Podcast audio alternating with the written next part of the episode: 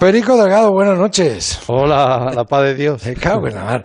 Así que vienes del Polo Norte. Bueno, de cerca, ¿no? Ayer no, he terminado de llegar, pero he estado muy cerquita, en el Círculo Polar Ártico. Pedro Delgado, eh, digo que viene del Polo Norte, viene del Círculo Polar Ártico, donde ha hecho una travesía de 200 kilómetros en, en, un reto solidario lanzado por, por el aventurero Rubén López que se impuso nueve retos deportivos para recaudar fondos para organizaciones humanitarias. ¿Todo esto cómo, cómo fue?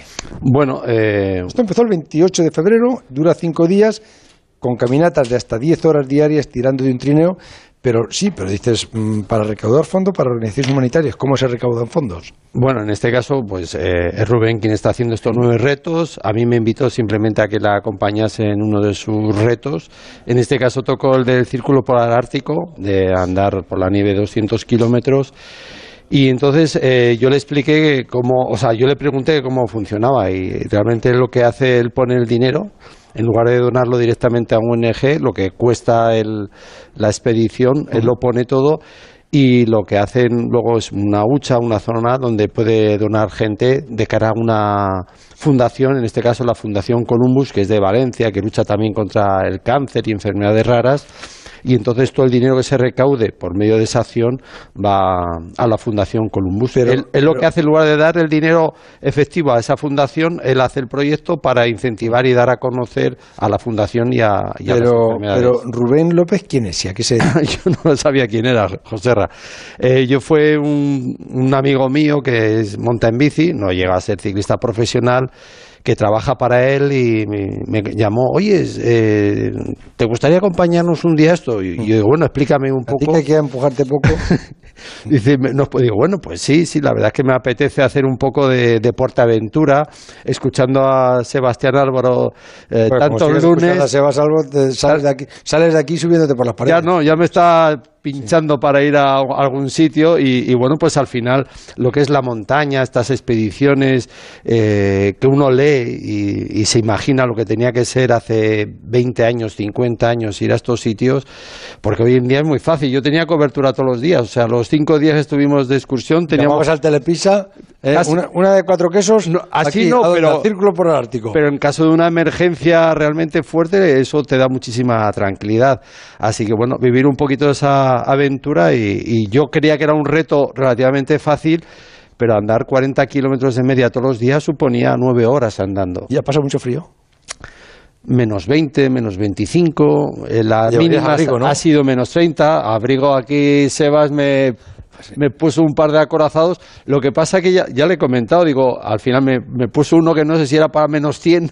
El caso es que ni me lo llegué a poner porque aunque hacía mucho frío al ir andando y con la ropa de ciclista que también va muy, es muy protegida de invierno, ahí con nuestro amigo Paco eh, ah, de Paco, sí, este me ha dado toda la ropa interior, iba muy, muy bien pertrechado. Y entonces con eso eh, he ido tirando perfectamente. Eso sí, cuando acabábamos de, de andar ya sí que te tenías que abrigar. Pero lo que era el, momento del reto realmente no se hizo bueno, ¿no? Porque aunque hacía mucho frío, hacía sol, casi no hacía viento, hizo un par de días un poco ventisca. Bien. Tú ya has pasado por allí ya varias veces. Sí, sí, que me estuvo, antes de irme para allá, estuve en su casa, me dejó ropa y me estuvo enseñando fotos de, del lago Inari, que era donde hemos estado recorriendo los 200 kilómetros. Sí, el bueno, digamos que fuimos al lago Inari de preparación de la expedición al, Polo Norte. y es una preparación estupenda. El, el, mono de pluma era para después de la actividad, porque si no sudar mucho. ¿Y, ¿Y, cómo os apañabais allí para comer y todo eso? Pues mira, yo para mí, claro, eh, yo por eso es un poco la admiración que, me crea esta gente de, de la montaña, porque claro, tú puedes hacer, ser, eres ciclista, te pegas unos palizones que llegas reventado, pero luego ya tienes tu ducha, tienes tu masaje, tienes tu momento de recuperación para otra vez al día siguiente afrontar. Aquí estás todo el día en, un estado de equilibrio, porque es el esfuerzo físico, luego llegas, haces fuego, tienes que calentar, bueno, cogíamos la nieve para calentarla, deshacerla, los sobres de estos de sopitas de agua caliente con tropezones, que si luego lentejas, que si judías ya estás todas cocinadas y así vas tirando día a día, ¿no? Y hambre no hemos pasado, la verdad, y, simplemente lo que yo comentaba hoy a, a Bustillo cuando me ha llamado para venir aquí. Digo, yo lo único que me hizo mucha ilusión es que cinco días después me encontré en mi habitación, en el cuarto de baño, a Perico Delgado enfrente de mí. No jodas. En el espejo estaba el tío. ¿Le conocías? No, no, le conocía con barba, mala cara, pero sí que le llegué a reconocer. Te das cuenta, ¿no? De Que- que- un poco. Y lo del agua corriente, eso abrir el grifo, cerrar, agua caliente. Eso es un milagro. Esto son de las cosas que no, nos damos importancia hasta cuando pasas unos días así un poquito apurado. No sabes nunca lo que tienes hasta, pero sí, te das cuenta cuando lo pierdes y la importancia que tiene. Y uno de los peores eh, cosas que tienen las grandes expediciones, que antes duraban cuatro meses, ahora dura eh, mes y medio, es el, el desgaste, la zapa que tienes que no te vas recuperando de día a día.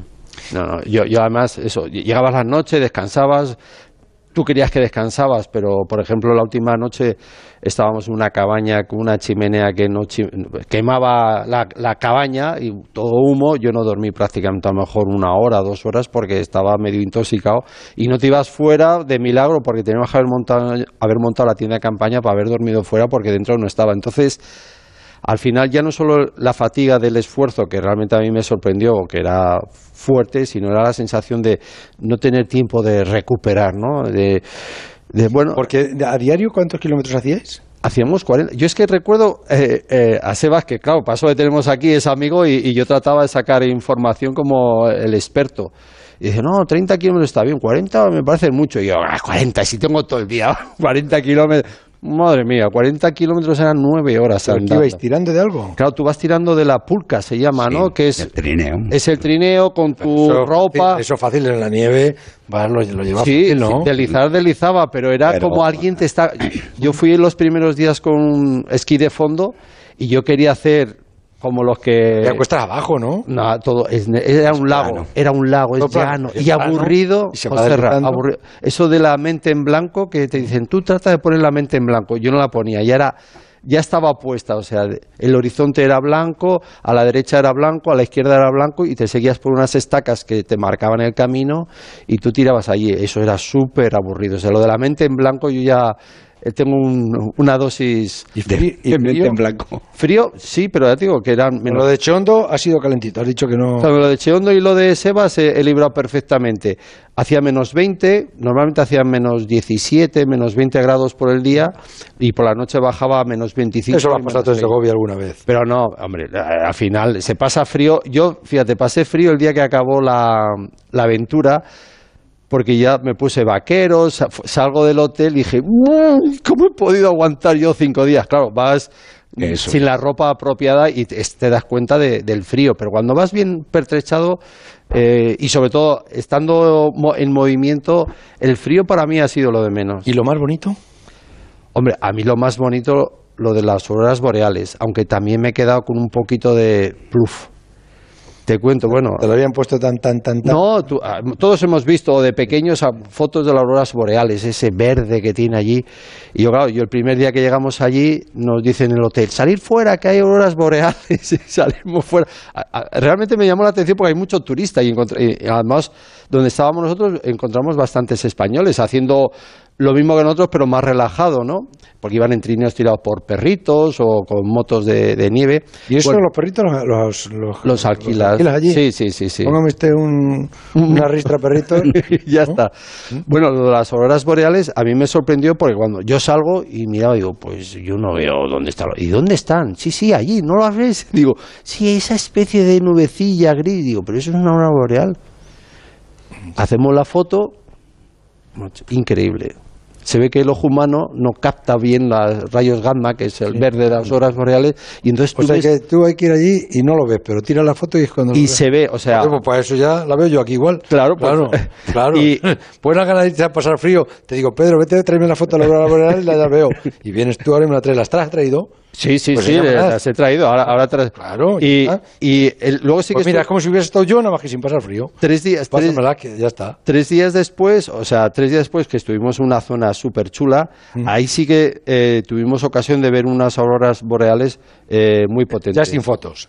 Ya sin fotos. No, no, pero mira, estas son fotos. Y esta dice que solamente esto, oh, está bonita, pero esto dice que solamente se puede ver Mira, ¿ves? así en la foto, que tú allí lo veías y te, no Bueno. estabas en Navalcarnero o estabas allá o, arriba. o en Segovia. No sé si Sebas habrá tenido. A mí me dijeron que algunas veces sí que las ves Mándamela, el, mándamela. el verdor. Mándamelas que las quiero ver despacio. Si me Venga, te las mando todas ahora. en la cama, digo, voy a ver las fotos. Vale, de- vale. De, de Periquín.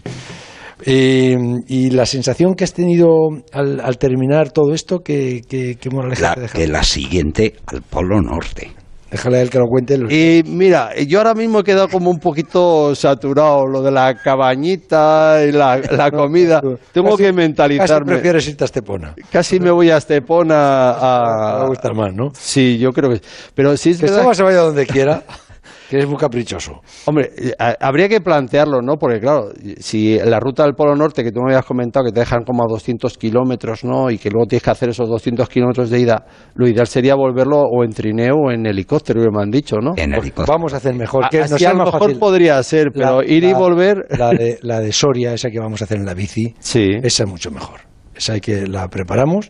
Hacemos primero la de Navarrevisca para, para entrenar, que ya la esté preparando el doctor, aunque ha cogido una manía con el Toñara diciendo que, como ha, ha empezado a decir una- el Toñara, que es un- uno del pueblo de Navarrevisca, más majo que le he encargado yo las gallinas, las gallinas picasianas, que uno- unas gallinas que ponen huevos azules o de colores, con aurora boreal también. También verde. Y, y- y y dice el doctor que muy burro, que muy burro, que muy bruto, que muy bruto. Que Esos la- son celos, ya que la- sabes. celos que tiene. Dice, no, le ha cogido la máquina de recoger paletos tres veces y la ha atascado con la boina. Digo, pero que el Toñara es un, un chi- un chico encantador, que yo le tengo un cariño espectacular. Bueno, pues eh, esa es la que vamos a hacer. Primero la de Navarrevisca y luego, Vale. y luego hacemos ya la de Burgo de Osma. La de Burgo de Osma, sí que se la tenemos pendiente. Y luego se la contamos a, a Sebas. Y además esas las vemos y no hace falta tirar la foto y nada. Que es tal cual lo que ves es lo que sale. Hacemos una proyección ahí por el... el Yo, voy en moto para filmaros. Vale, vale. Tú no te muevas de ahí que voy contigo. El transistor. Onda cero. Juan. ¿Sí? Somos los neumáticos de tu Ford. Hola, Juan. ¿Cómo? A ver, te comentamos. Para tu escapada de Semana Santa, nos caemos del plan. Es que nos ha surgido una cosilla. Venga, nos vemos. Hasta luego. Si tus neumáticos fallan, tus planes también. Visita tu taller Ford antes del 12 de abril y disfruta de una oferta 2x1 en neumáticos de primeras marcas. Consulta condiciones en Ford.es. ¿Harto de no tener familia? Tranquilo, presentamos Familias Hinchables, el producto para combatir la soledad, como las que se reúnen en Navidad. Pero no, entre en familiashinchables.com y pida la suya. O mejor, llama al 913599305 y ayuda a los miles de mayores que están solos en España. ONG Grandes Amigos. La soledad es una, nosotros somos más. Soy Carlos Overa. Si sientes que has perdido el deseo de estar con tu pareja, toma Energisil Vigor. Energisil mantiene tus niveles de testosterona y el deseo sexual. Energisil Vigor de OTC. No todos somos iguales. Hay quien puede ver más rápido, descubrir el espacio infinito que vibra entre una milésima de segundo y la siguiente. Y tú, por fin, vas a poder ser uno de ellos.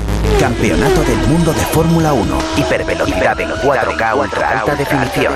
En exclusiva en Movistar. La salud y el bienestar comienzan en los pies. No les hagas sufrir más. Fit Relax, la felicidad de tus pies.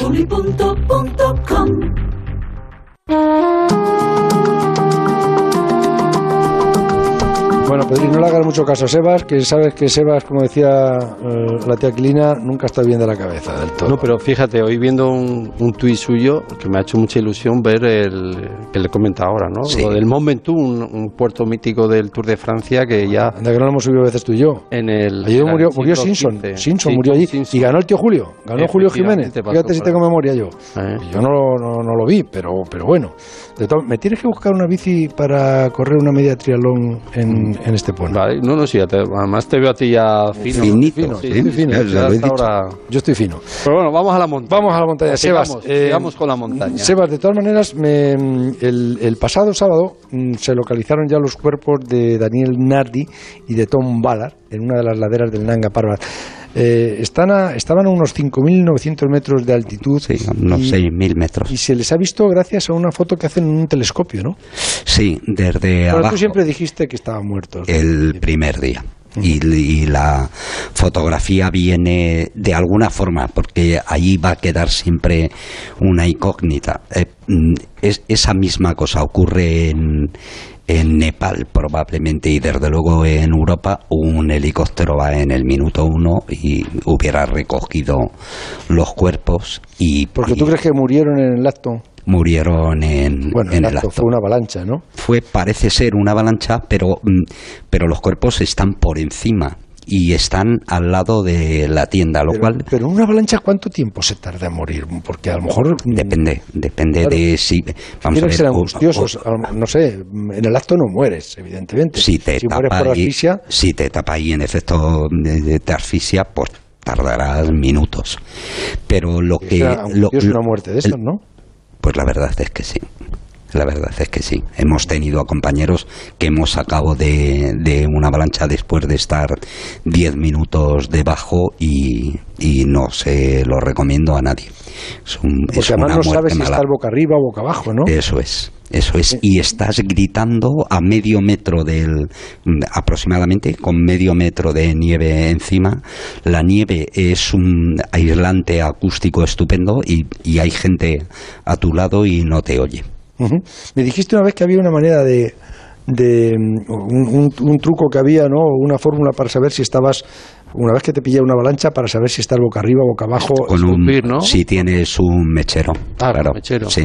Y, y saber para, para dónde va la llama. Pero ahí va mal la cosa siempre.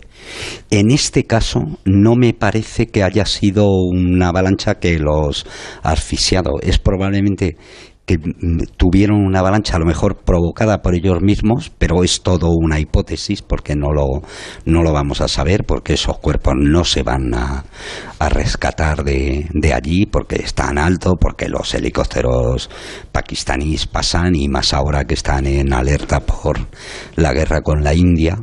Pero todo apunta a que eh, cuando llegan a montan llegan a 6.000 metros que, los cuerpos han aparecido al lado de la tienda. Montan la tienda y suben rectos porque ese día después de montar la, la tienda lo que quieren es ganar altitud para ir aclimatándose y ya de paso abrir huella y ver el camino del día siguiente. Cuando están arriba es hace Daniele Nardi su última llamada a casa y dice, hemos montado el campo a 6.000 metros y estamos a unos 6.300 y 6.400 metros, estamos bien, todo va bien, eh, ya hablamos. Y dice, y, me- y nos disponemos a bajar.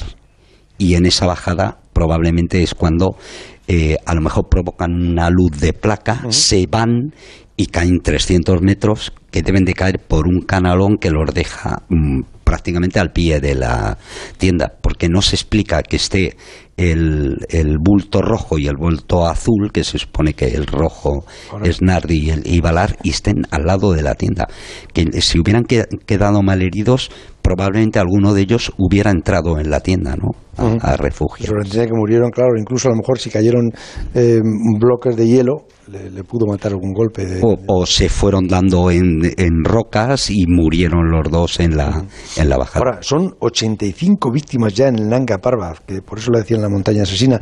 ¿Tiene más, ¿Tiene más víctimas el Nanga Parbat que el K2? El, por ahí, por ahí. Pero, por ejemplo, no más que el Everest. El Everest, claro, tiene casi 300 muertes, pero proporcionalmente... subir el metro. Claro, Claro. proporcionalmente. El Nanga Parbat lo que ocurre es que al principio, desde 1895, en el que Mumeri intenta subir esta vía, el espolón de Mumeri, que lleva desde entonces su, su nombre, al principio, sobre todo en los años 30, hubo muchísimas víctimas. De hecho, en solo dos expediciones murieron 26 personas. Y eso es lo que le dio el nombre de montaña asesina. ¿Por qué decía Simone Moro el otro día que la ruta que habían que había cogido Nardi? Porque Simone Moro mm, discutió con Nardi, ¿no? No se llevaban bien, ¿no? No se llevaban bien, no tenían buena relación. Y ha dicho Pero- que era una ruta suicida. pero mm, me ha parecido inoportunas. Vamos a ver, eh, hay dos debates. Sobre eh, todo eh, porque Nardi ya no se puede defender. Eso es. Esa es el- hay una cuestión de forma. Si tú pensabas eso, haberlo dicho antes. De todas las maneras, eh, ahí se estaban jugando de alguna forma el prestigio dos italianos de ver quién tenía más experiencia en invernales. Sin duda, el que tenía más experiencia era Simone, que Simone es que es buen amigo, es un tipo prudente. Pero yo creo que en este caso, mm, con los cadáveres aún recientes, debería de haberse mm, mantenido en silencio. Pero luego hay otro debate de fondo, que es eh, hasta qué punto un alpinista debe o no debe de asumir riesgos que a la gran mayoría de los otros alpinistas le parecen disparatados, ¿no? Y bueno, es probable que eso sea un debate, pero eso ocurrió con Messner, ha ocurrido con Alex McIntyre, con Kurtika, con Kukuska. Es decir, es gente que va abriendo camino y hace cosas mm, probablemente muy arriesgadas. Oye, una cosa, eh, los rusos han abandonado ya la expedición de- del K2. O sea, nadie ha logrado subir todavía al K2. Bueno, en ahí queda Les Queda el Chicón, que le ahí. quedan 10 días prácticamente. Los rusos eh, se han quedado a 7.500 metros, que es una, un- un- una altitud pequeñita, entre comillas, para el K2, pero se han bregado como, como auténticos espartanos en, en el desfiladero de las Termópilas. Han estado muy bien y yo creo que a nivel, de, a nivel alpinístico no se les puede exigir más. Sebas, hasta el lunes. Hasta el lunes, amigos. El transistor. José Ramón de la Morena. Mira, lo de que la Amazonas se ve desde el espacio me lo creo. La muralla china... mm, Pero